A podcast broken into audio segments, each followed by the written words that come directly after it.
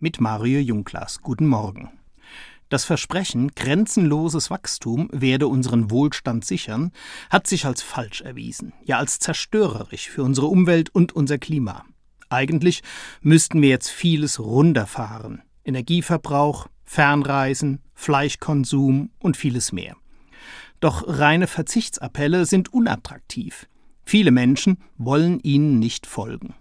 Besser wäre ein hoffnungsvolles, ermutigendes Zukunftsbild, das deutlich macht, auch anders ist ein gutes, vielleicht sogar ein besseres Leben möglich. Denn oft ist anders nicht weniger, sondern besser. Wenn ich zum Beispiel Handys oder andere Geräte erst ersetze, wenn sie kaputt sind, und nicht schon, wenn es ein Folgemodell mit geringem Mehrwert gibt, dann schränkt das meine Lebensqualität kaum ein. Es befreit mich vielmehr vom Konsum und Modedruck. Fahrradfahren ist nicht der mühsame Ersatz für Menschen ohne Auto, sondern die bessere Lösung für Gesundheit und Umwelt. Bahnreisende können sich genussvoll an der Landschaft freuen, anstatt sie in großer Höhe mit dem Flugzeug zu überspringen. Diese Liste lässt sich beliebig fortsetzen. Freilich genügen diese kleinen, wenn auch wichtigen Schritte nicht. Wir brauchen einen weiten Horizont, vor dem solche Einzelschritte ebenso sinnvoll und hoffnungsstiftend erscheinen wie die nötigen politischen Entscheidungen. Hier sehe ich eine Aufgabe für die Kirchen. Sie haben die frohe Botschaft Jesu, und aus ihr können sie ein hoffnungsvolles Zukunftsbild gewinnen.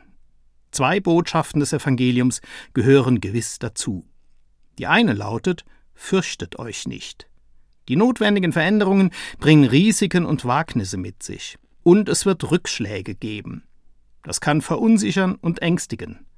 Da ist es wichtig, aus begründetem Gottvertrauen Furchtlosigkeit und Hoffnung zu stiften. Die zweite Botschaft lautet Steh auf. Das sagt Jesus zu Gelähmten, ja selbst zu Toten.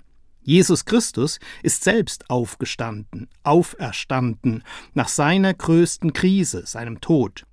Und nach Krisen wieder aufzustehen, das ist unerlässlich für alle, die etwas ändern wollen. Ich wünsche mir so ein hoffnungsvolles Zukunftsbild, damit wir den Wechsel zu einem besseren Leben wagen. Mario Junglas, Mainz, Katholische Kirche.